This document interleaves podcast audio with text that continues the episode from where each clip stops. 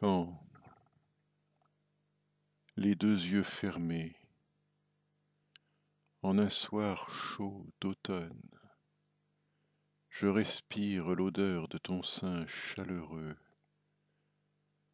je vois se dérouler des rivages heureux qu'éblouissent les feux d'un soleil monotone.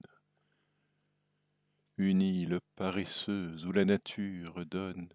des arbres singuliers et des fruits savoureux, des hommes dont le corps est mince et vigoureux,